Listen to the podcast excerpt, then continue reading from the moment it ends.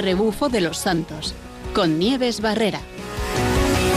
Tengo mis botas puestas, mi lámpara encendida y voy a proclamar que tú eres la verdad. Vamos como soldados.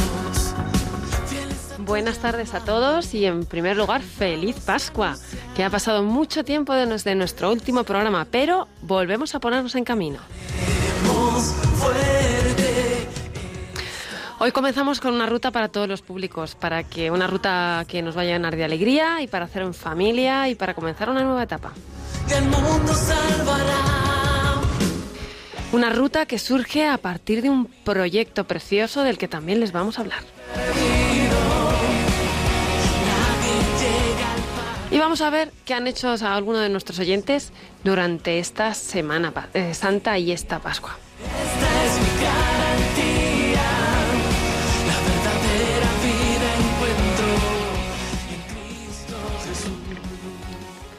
Buenas tardes a todos. Ya tenía ganas yo de volver y de, y de volver a contarles planes, como todos los viernes que venimos aquí, planes para, para vivir la fe, pero, ¿por qué no?, de una manera divertida. Y en este ambiente de Pascua, de resurrección, de alegría, pues, pues podemos volver a, ponernos en camino, ¿no? Un camino que ha cambiado, un camino que después de la resurrección es nuevo y está lleno de vida. Y, sí, quería hacer referencia a unos caminantes, unos caminantes que, que aparecen en el Evangelio y que pueden ser referencia para nosotros. ¿Cómo no? En esta semana de Pascua acordarnos de los caminantes de Maus. Los amigos que se pusieron en marcha después de, de haber visto todo lo que le ocurrió a Jesús y que en ese caminar, en esa, en esa vía, se encuentran precisamente con Él sin saberlo podríamos cada uno de nosotros, ¿no? Podríamos ser eh, amigos que nos ponemos en camino y, ¿por qué no?, encontrarnos con Cristo mm, en el compañero, en la gente que, que se cruza con nosotros, en el que podemos ayudar.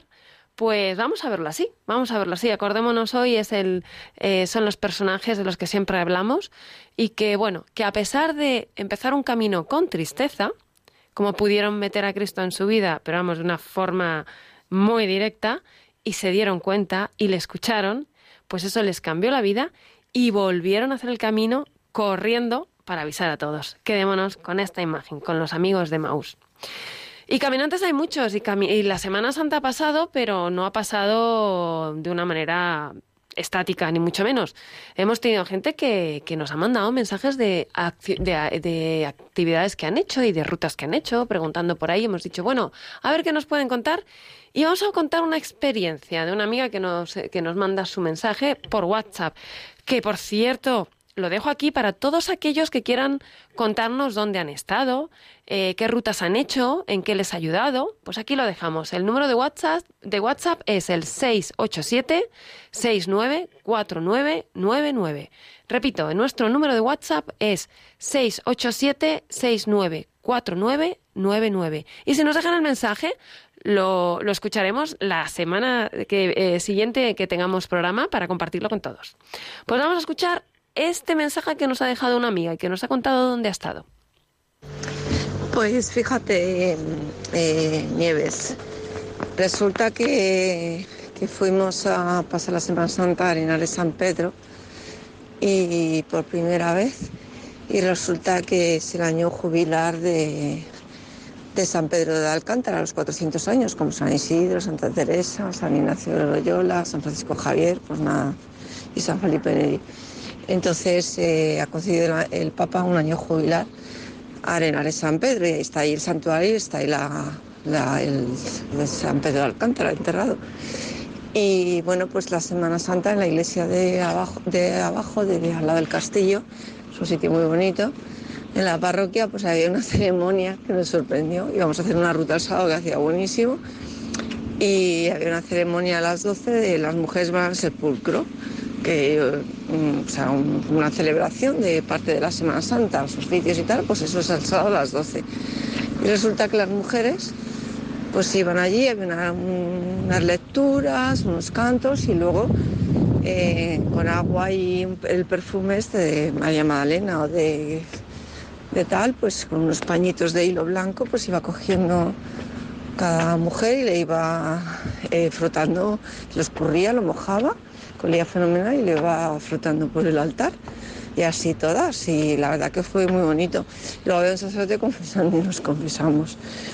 Pues la ruta que íbamos a hacer que era circular, pues resulta que era la ruta de los pescadores. Y entonces se confundió uno y dijo, en vez de pescadores, se le salió la ruta de los pecadores. Entonces empezamos a reír, jiji, jaja, y así quedó la cosa. Pero ay, amiga, cuando empezamos a hacer la ruta, Madre mía, había unos trozos que tela, que más que los parques que decían, dice, dice esto que la ruta de los pecadores, claro, ya decía yo, dice, esto es la penitencia, digo, nos hemos confesado y los pecados pesaban mucho y ahora tenemos que estar aquí con la penitencia.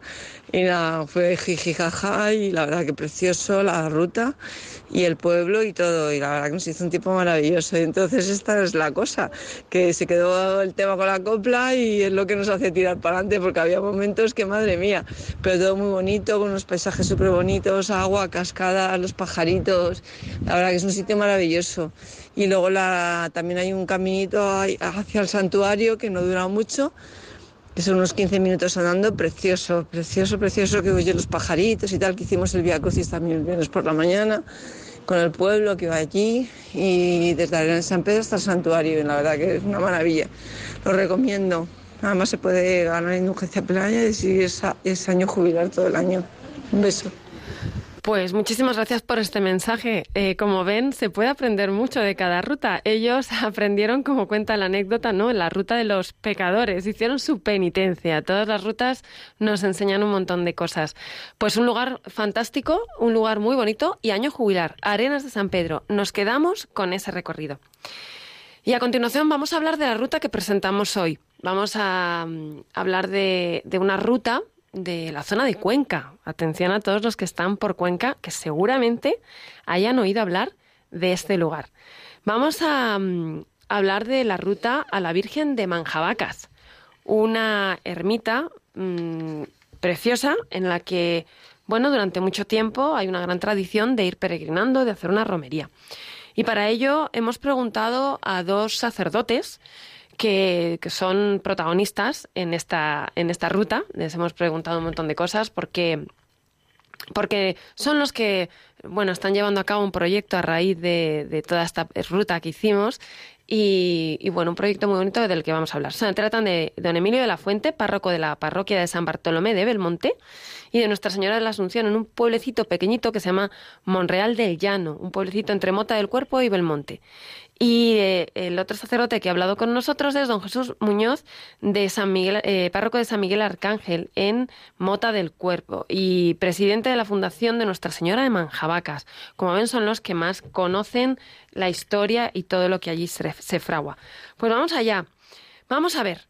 Eh, contadme, ¿cómo es esta ruta? Vamos a contarle a los que nos están escuchando cómo es este recorrido. Bueno, pues esta ruta está en, la carretera que une el municipio de Mota del Cuervo con el de Las Mesas, dos pueblos manchegos. Es una ruta llana, sin dificultades de cuestas y prácticamente en líneas rectas. Hay algún punto de unas pequeñas curvas, pero con mucha visibilidad. Eh, se compone de siete kilómetros de recorrido y se suele salir eh, desde la iglesia del pueblo eh, pasando por el polígono industrial del pueblo y, luego todo campo manchego lleno de viñas y cereales, eh, hasta la ermita, ya digo, un, trayecto de siete kilómetros. El pueblo normalmente lo realiza desde la ermita a la parroquia eh, la primera, el primer domingo de mm, agosto y luego el tercer domingo de agosto desde la parroquia a la ermita y lo hace con la imagen de la Virgen eh, corriendo. Es la tradición que, que, se sigue aquí en Mota del Cuervo. La traída y la llevada de la Virgen, una romería preciosa y muy concurrida. Muchas gracias, don Jesús. Pero mm, nos habla de, de una ruta de correr y demás. ¿Cuál es la dificultad, don Emilio?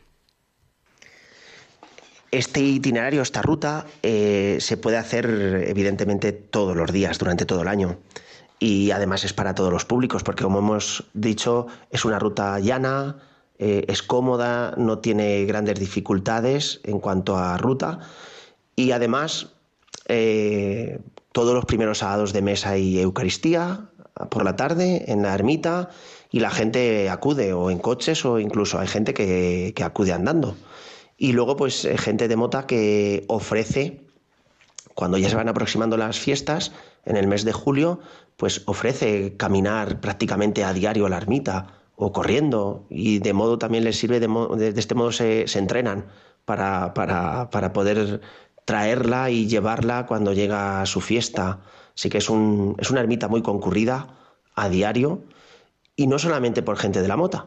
El, cuando es la, traída, sobre todo, eh, acude gente de, de, toda la contorna y de un poco más lejos incluso a acompañar a la, a la Virgen y, o quien tiene gusto por el running y viene a correr, o hay gente de todo tipo, como suele ocurrir en todas las rutas o, o, caminos, como pasa con el de Santiago, ¿no? Está el peregrino que lo hace por motivos de fe y luego están los que, bueno, pues es una buena oportunidad para quedar en grupo y correr, pues en torno a esta imagen, cada uno con unas motivaciones diferentes, pero bueno, a la Virgen no sabemos lo que hace con cada uno de nosotros. Veo que es una ruta llena de tradición, por lo que nos van contando y que conocen muy bien. Por eso yo les quiero que preguntar mmm, sobre la historia, sobre el nombre de Manjabacas, de dónde viene ¿Qué, y qué podéis contarnos de, de un poquito de la historia. Pues Manjabacas es un nombre eh, que se debe a Majada de Vacas, eh, porque está situado el paraje al lado de un complejo lagunar, aguas muy salitrosas, pero muy habitadas por eh, pájaros y, aves que migrantes, como los flamencos, las garzas, las grullas, patos. Es un paraje realmente bonito. Es muy húmedo y, claro, había bastante hierba y era un lugar propio de donde pastaban las vacas. Eh, allí había también un poblado, ¿eh? cuya, debido al paludismo y a, ciertas enfermedades propias en ciertas épocas de, de lo que son mosquitos por, la humedad, pues se trasladó su población a Mota del Cuervo. Eh, ¿Por qué allí la ermita? Bueno, pues la, dice la leyenda que traían una imagen de Nuestra Señora de la Antigua, eh, realizada eh, en su escultura en Valencia hacia Toledo. Y al llegar a aquella zona, aquel poblado, eh, por el camino había un barrizal muy grande y no pudieron continuar los bueyes que tiraban de la carreta que portaba la imagen de la Virgen de la Antigua. Y entonces, pues se quedó allá en el pueblo a ver si se secaba y continuaban el viaje. Pero dado que al lado eh, existe también un pueblo llamado Pedro Muñoz, que forma parte de la provincia de Ciudad Real, y no tenían una advocación mariana, pues quisieron llevársela. Y los de la Mota, eh, pues dijeron que no, que para que se la lleven a Pedro Muñoz, se la llevaban ellos a Mota. De ahí viene también la tradición de que acudieron por la noche, cogieron la imagen, los jóvenes del pueblo, de Mota, y se la llevaron corriendo al, al poblado. De ahí viene también pues, esa vinculación con, con el correr, con la ermita y con el deseo de, de, tenerla como eh, la vocación mariana como patrona del pueblo y como protectora especial, dado que es un signo supuesto del cielo que se quedará en, encallada en las tierras del municipio. Madre mía, llevarse a la Virgen corriendo en andas tiene que ser bastante difícil. Bueno, y aparte de todo esto que nos cuentan, eh, seguro que tiene días de celebración especiales. ¿Cuáles son y en qué consisten? Las celebraciones que suceden en torno a esta, a esta, imagen, a esta ermita, eh, como hemos dicho ya antes, cada sábado primero de mes hay Eucaristía en la ermita y es una Eucaristía muy concurrida. Eh, las dos grandes eh, celebraciones son en agosto, como ha dicho Jesús, el primer domingo de agosto es la traída por la mañana. Da inicio así el septenario en honor de la Virgen. Suele haber un predicador, invitado de fuera, que, que anima las celebraciones de la Eucaristía de la comunidad cristiana, mientras la imagen permanece en la parroquia. El segundo domingo de agosto es la función mayor, la Eucaristía y la procesión. La madre recorre el pueblo de la Mota en procesión y el tercer domingo es la llevada. Los anderos, que son los que se ocupan de, de portarla, eh, devuelven a la madre a la ermita, a la que van a seguir visitándola, pues muchos a diario, como hemos dicho, y celebrando la Eucaristía en torno a ella los primeros sábados de mes. Es una ruta concurrida, por lo que veo, una ruta que, que se hace muy a menudo y, y bueno, muy relacionada con ponerse en camino, pero a toda velocidad. La verdad que tiene que ser bastante difícil. A mí me llama muchísimo la atención esto, pero, pero bueno, tiene que ser ir a la fiesta. eh, en ese momento tiene que ser muy interesante para verlo, ¿no? Pero no solo nos queremos quedar con la fiesta, también queremos hablar de pues lo que es eh, la devoción en sí. La ermita es un lugar en el que vamos a, a rendir devoción a la Virgen, ¿no? Y quería hablar de ello, de, cómo se puede concretar esta devoción, este amor a la Virgen. Si hay eh, allí en, la, en Manjabacas eh, hay algún tipo de organización, de asociación, de hermandad. La devoción a Nuestra Señora de Manjabaca conforma el corazón de prácticamente la sociedad entera de Mota del Cuervo.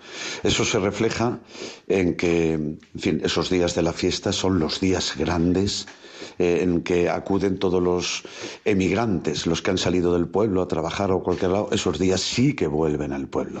Se duplica, casi triplica la población. Eh, por otra parte, el nombre de Manjabacas no solo es uno de los apellidos propios del pueblo y del paraje, sino que la cooperativa principal del vino pues se llama Manjabacas, asociación, el, patronato que, de la asociación benéfica se llama Manjabacas, eh, colegios, en fin, siempre ese nombre está muy presente.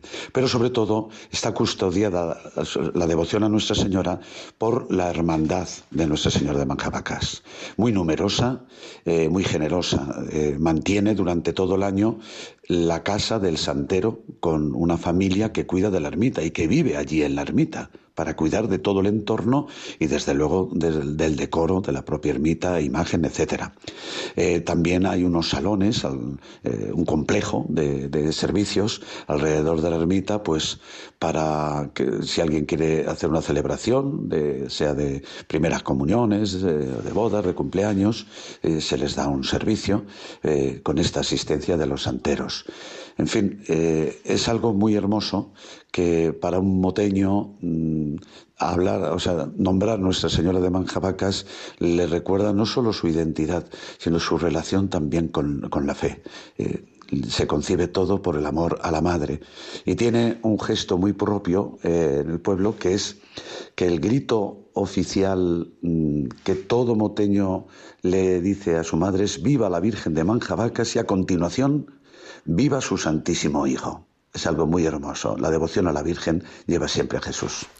Qué bonito esto que nos cuenta ahora don Jesús, que la devoción de la Virgen lleva siempre a Jesús. Pero además qué bonito, porque aquí lo viven, como nos ha dicho, se puede, cualquier celebración eh, de, de, la fe cristiana, una primera comunión, un bautizo, puede tener allí su celebración. Es decir, con la Virgen lo celebramos todo y damos gracias por ello, ¿no?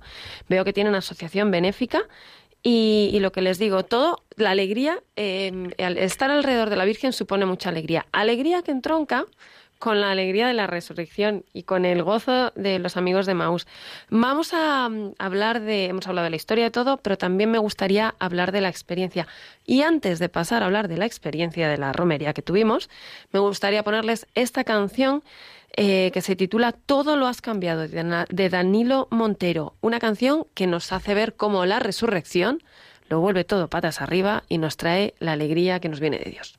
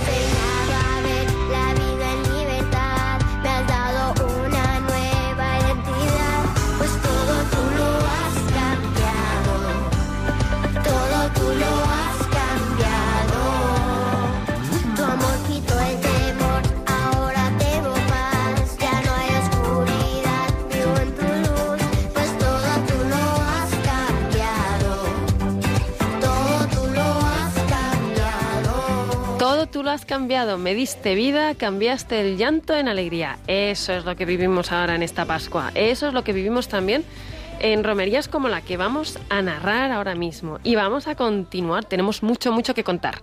Vamos a hablar de esa experiencia, de esa experiencia que tuvimos, y hablo en plural porque tuve la suerte de, de, de estar por allí, de conocer el lugar. Vamos a ver, Vamos a preguntarles, ¿qué han aprendido de esta ruta? Siempre hablamos de que la ruta de nuestros caminos, nuestras excursiones, nos enseñan para la vida y para la vida de fe. ¿Qué, qué, qué- sentido religioso le podemos encontrar a esta, aparte de lo que obviamente tiene una romería, ¿no? Pero vamos a, ver qué podemos aprender, a ver qué nos cuentan. Esta experiencia, Nieves, eh, de la que tú participaste un poquito, porque justamente esos días eh, habías estado con nosotros por aquí, por, por la diócesis, eh, animándonos, sensibilizándonos sobre el tema de, de la ayuda a la iglesia necesitada y de, los, de, la, de la situación de los cristianos que viven la persecución. Y nos acompañaste en la, en la presentación de, esta experiencia, al final de esta experiencia. ¿no? Esta experiencia surge porque en la zona pues tenemos la inquietud de poner, un marcha, de poner en marcha un, un proyecto de espiritualidad, un itinerario espiritual que ofrecer a los demás, ¿no? Y surgió la idea de, que luego explicaremos más despacio, de poner en marcha un proyecto, el proyecto del taller de San José. Luego explicaremos de qué va este proyecto. Y llegaba el Adviento, mm, el Adviento es el tiempo más propiamente mariano, María es la mujer de la espera, y decidimos pues partir desde la casa que va a ser el lugar, es el lugar del proyecto, la sede del proyecto, el taller de San José. Salimos del taller de San José caminando hacia la ermita de Nuestra Señora de Manjabacas. Eh, Fuimos unas 30 personas, la mayoría jóvenes, eh, jóvenes de, de Belmonte, de Mota, de algún pueblo más se acercó algún joven, y luego pues personas ya más, más mayores, eh, un grupo de mujeres, una familia, eh, Santiago, Maricruz y Omar, y Jesús y yo, eh, que fuimos caminando hasta, hasta la ermita, haciendo este itinerario del que venimos hablando en el programa, y para ofrecerle a la Virgen este proyecto, ella que, con, ella que era pequeña en Nazaret, insignificante, y con ella Dios quiso hacer un proyecto bonito y de salvación para todos, pues nosotros sin aspirar a, evidentemente a eso, porque no es nuestra tarea, eh, pero queríamos poner también en manos de María, la que sabe que Dios actúa a través de lo pequeño, este pequeño pues granito de arena para, para que el Evangelio siga resonando ah, en esta zona y para que esta casa se convierta en un lugar de referencia. Qué bonito poner los, los comienzos de proyectos en manos de la Virgen. ¿Y la experiencia en sí cómo fue? ¿Qué, qué, te, qué os aportó? Tiene también el sentido, digamos, antropológico de lo que es una peregrinación, ¿no? Porque hay primero el esfuerzo y a ver cuánto va a durar, si me voy a cansar mucho. Cuando ya se va eh, comprobando que va superando el- ese esfuerzo, al llegar hay una alegría muy grande. No tan solo porque se, porque se acaba eh, el dolor o el esfuerzo del que anda y se, eh, se supera a sí mismo, sino porque tiene sentido eh, esa superación, ese, ese valor añadido en tu vida que, que- que es esforzarte por algo, ¿no? Pues es el sentido propio de lo religioso, es decir, en, el fondo ponerte en camino tiene un sentido y eso da una alegría muy grande. Pues Además, eh, incidiendo en esto que está diciendo Jesús, eh, fíjate qué bonito, ¿no? En la, Biblia está llena de, peregrinos y la historia de salvación se pone en marcha precisamente con una marcha, valga la redundancia, ¿no? Que es con, Abraham. Abraham que sale de su tierra. También nosotros queríamos salir de nuestras comodidades, de nuestros proyectos meramente parroquiales y queremos abrirnos a un proyecto más grande que es el de Dios. Y no solamente un proyecto que, que tenga repercusión en, en esta pequeña zona nuestra, sino que, bueno, pues que, que sea un foco de irradiación de la fe y de vivencia de la espiritualidad que, que ayude a todo el que pase por esta casa y, y se pueda encontrar también pudiendo peregrinar desde la casa a Manjabacas, pues a través de la madre con, con el hijo, como antes decía Jesús, que la gente de Mota eh, cuando mira a la madre sabe que la madre es el que la que le ofrece al hijo y el hijo lo que nos da es la salvación del padre. Pues toda una enseñanza, esta rutita de siete kilómetros que, que nos puede dar y que yo recomiendo a todos que la vivamos. Y quería preguntaros y que le contemos a todos cómo respondía la gente, porque fue muy curioso esta, esta experiencia, ¿verdad? ¿Cómo, ¿Cómo respondió a toda la iniciativa? Una de las cosas que más nos sorprendió es que el, la mayor parte de la gente que respondió a esta invitación, a esta marcha de Adviento, primera marcha de Adviento, eh, fue, fueron jóvenes. Fueron jóvenes que forman parte de dos grupos, el grupo Corami, que es el de la parroquia de San Miguel Arcángel de Mota del Cuervo, y el grupo Jana, que es el de la parroquia de San Bartolomé Apóstol de Belmonte. Y esto nos hace descubrir, ¿verdad, Jesús?, que, que, el, que el, joven, eh, a través de, en esa búsqueda que tiene y en esa inquietud, a través del movimiento, de la experiencia externa, en, este caso esta marcha, el comer luego juntos, el celebrar la Eucaristía juntos, el presentar este proyecto, del taller de San José le, le, les mueve, ¿no? Y, y ojalá eh, esta primera marcha, que no sea la primera ni la última, si es la primera pero no sea la última, eh, sea una marcha que, y un proyecto en el que este tipo de personas que tienen inquietud, que se han puesto en movimiento, que han salido de sus comodidades, eh, como les pasó a los patriarcas, ¿no? Los patriarcas, cuando recorremos, por ejemplo, la vida de, Abraham o de Jacob sobre todo. Jacob hace una peregrinación exterior que le va a llevar a una peregrinación interior y a una maduración de su persona, de su fe, eh, a todos los niveles, ¿no? Y le va a hacer capaz de eh, adquirir un, una misión.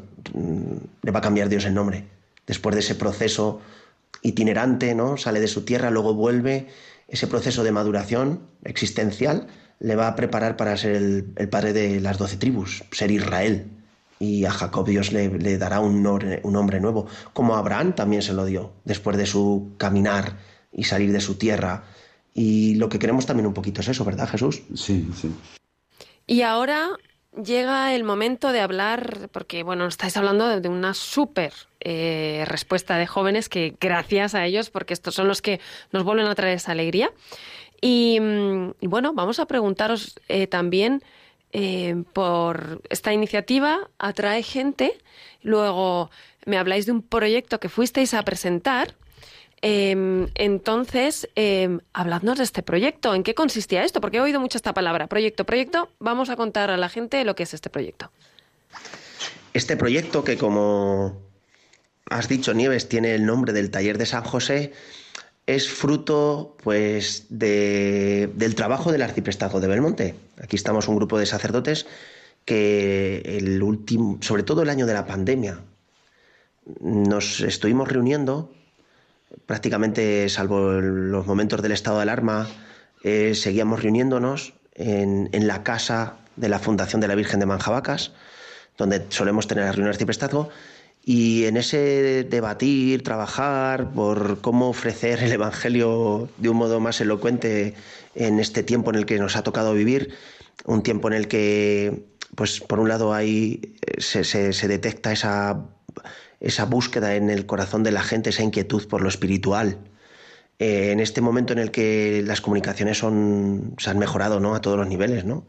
Eh, medios de comunicación, redes, eh, vehículos, un tiempo en el que también debemos aunar esfuerzos y tenemos que empezar a, a, caminar juntos, ¿no? Fijaos en el sínodo en el que estamos ahora inmersos, en donde nos ha querido meter el Papa Francisco, ¿no?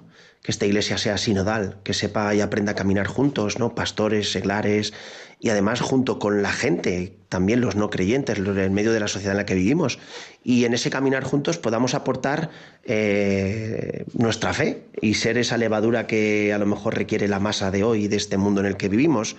Pues movidos por esos encuentros nuestros, por esas discusiones, eh, esas reflexiones, vimos que tenemos aquí en Mota del Cuervo una casa, una casa de espiritualidad, eh, perteneciente a la fundación que preside Jesús como párroco llamada de la Virgen de Manjabacas y que es una casa que nos ofrecía la posibilidad de, de iniciar algo que tuviera repercusión en esta zona próxima, pero que estuviera abierta porque somos católicos a la universalidad, ¿no? Estamos aquí en un rincón de la diócesis de Cuenca y estamos muy cerquita de las diócesis de Toledo, Albacete y Ciudad Real. estamos ahí en un rincón donde casi estas cuatro provincias llegan a, tocarse. Entonces, de esa, de esa, inquietud y de esos desvelos y de, de, esas preocupaciones surge este, este proyecto. Y el nombre le dimos aquí unas cuantas vueltas, sobre todo Jesús y un servidor, eh, al, nombre del proyecto. Estábamos en el año de San José y Jesús había puesto recientemente ahí un azulejo en, justo en la pared de la capilla de la Casa de Espiritualidad, un azulejo con San José, el Niño Jesús y San Juan Bautista, si no recuerdo mal. Y entonces eh, decidimos ponerle este nombre. Y ahora vamos a explicar el porqué de este nombre, ¿no? Aparte de que para Jesús y para mí este nombre nos trae muchas, muchos recuerdos y añoranzas, porque su padre era tu padre, ¿verdad? Y mi padre eran carpinteros.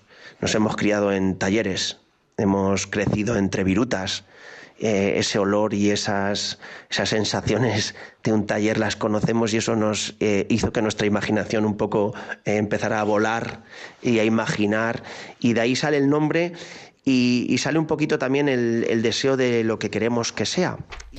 Eh, qué bonito esto que nos estáis contando, porque realmente la madre nos reúne, nos pone en camino y nos lleva a casa, nos lleva a ese taller.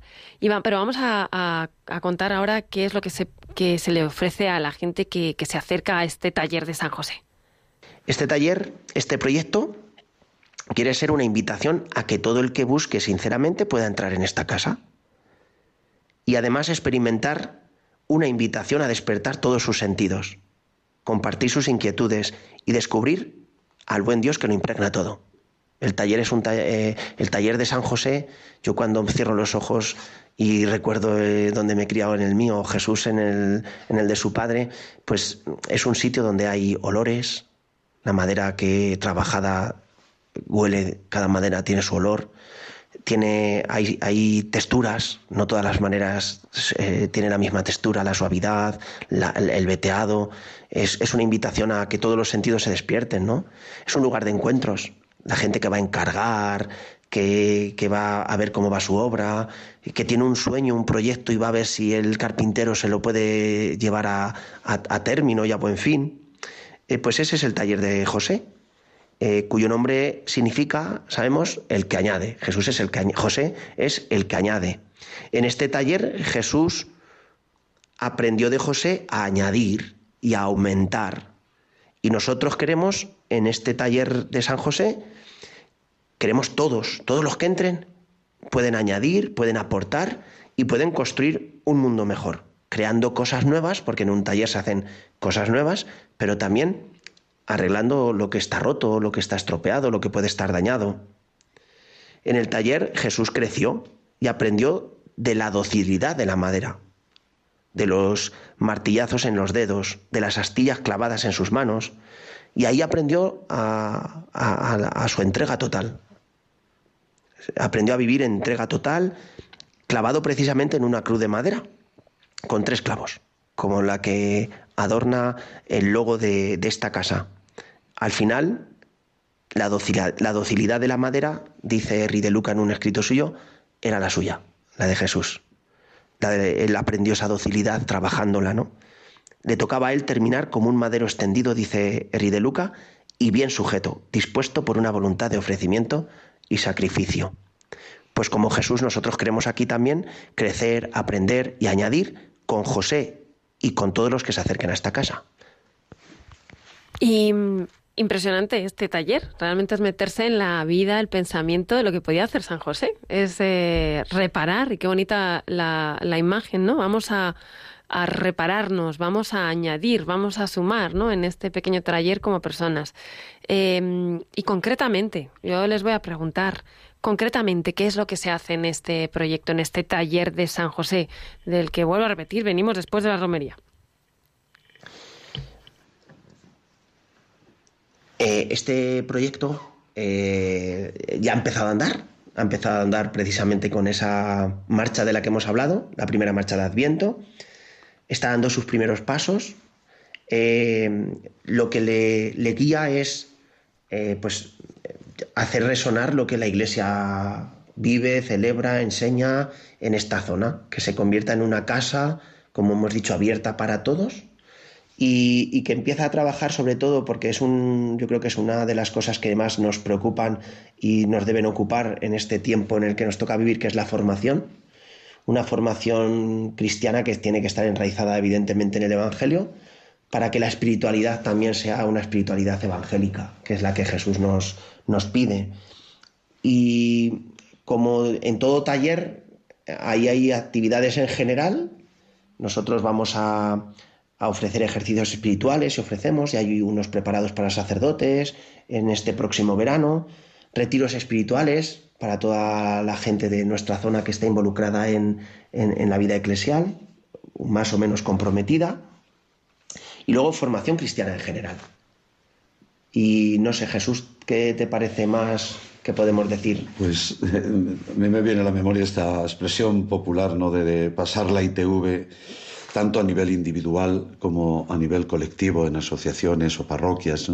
Eh, realmente cualquier persona que lleva su marcha en la vida, ¿no? con sus preocupaciones, pero que tiene el sentir cristiano, se siente eh, seguidor, discípulo y misionero de Cristo, en un momento dado tiene que pararse y, decir, a ver, ¿cómo estoy? Voy a hacer un análisis de cómo estoy. ¿no?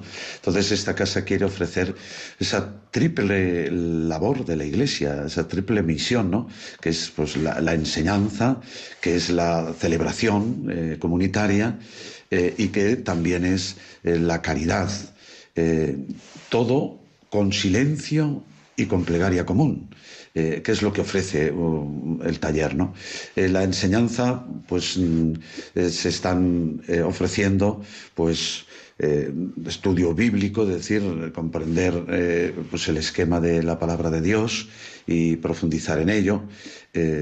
También eh, se, se, enseñan pues, grupos de catequistas, eh, de lectores mm, de litúrgicos, eh, un poquito lo que es una formación de cara a, no solo al conocimiento personal para la meditación en tu hábitat normal, sino también en el hábitat comunitario.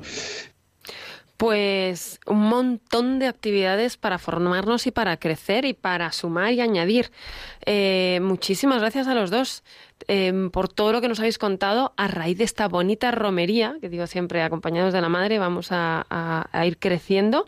Y tengo que ir despidiendo porque se nos acaba el tiempo. Ahora, el que quiera saber más tendrá que ir a conocer el taller de San José ya digo, previa romería. Y, nada, hasta aquí agradecemos a don Emilio de la Fuente, párroco de la parroquia de San Bartolomé de Belmonte y de Nuestra Señora de Asunción en Monreal. Agradecemos a don Jesús Muñoz, del párroco de San Miguel Arcángel de Mota del Cuerpo, del Cuervo y presidente de la Fundación de Nuestra Señora de Manjabacas. Muchísimas gracias por todo lo que nos habéis contado y el plan que nos habéis ofrecido para ponernos en camino. Y recordarles a todos ustedes que, bueno, como siempre, nos podrán escuchar más programas que les hayan quedado por escuchar en los podcasts. Eh, les dejamos el número de WhatsApp para que puedan dejar sus mensajes y contarnos dónde han estado, el 687-694999. 687-694999. Nos lo pueden mandar por correo a, a rebufo de los santos o bueno, nos pueden seguir escuchando dentro de 15 días. Pasamos a continuación eh, al rezo de vísperas y como siempre, eh, gracias a todos y buena ruta.